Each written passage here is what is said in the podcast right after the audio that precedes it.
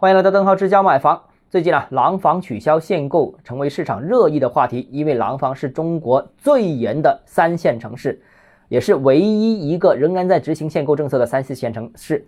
那现在除了雄安新区以外，其他区域都全域放开限购，取消限购，取消限外。那三线城市有限购，廊坊是最后一个了，因为廊坊在北京旁边，完全受北京楼市的辐射，所以说廊坊。楼市的松绑非常具有象征意义，你可完全可以理解，廊坊就是北京的郊区啊。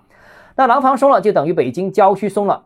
那虽然半年前其实已经有说法说廊坊楼市已经在偷偷松绑，所以这次只是一个正式官宣而已，起不到什么实际作用。但是作为一个三四线城市，还是这个消息竟然上了中央电视台，那引导的意义也非常强。那未来呢？或许我觉得啊，大城市周边区域的逐步放松各种限制应该是可能的。当然，之前我们已经谈到过啊，北京的外围区域也采取了适老化社区的放开限购啊。如果一线城市的外围区域也放开的话，那二线城市或许放松的尺度会更大，其他一线城市可能也会有相关跟进的动作。从当前的大形势看啊，稳地产、救楼市，全国各地都不能例外，这是解决房企。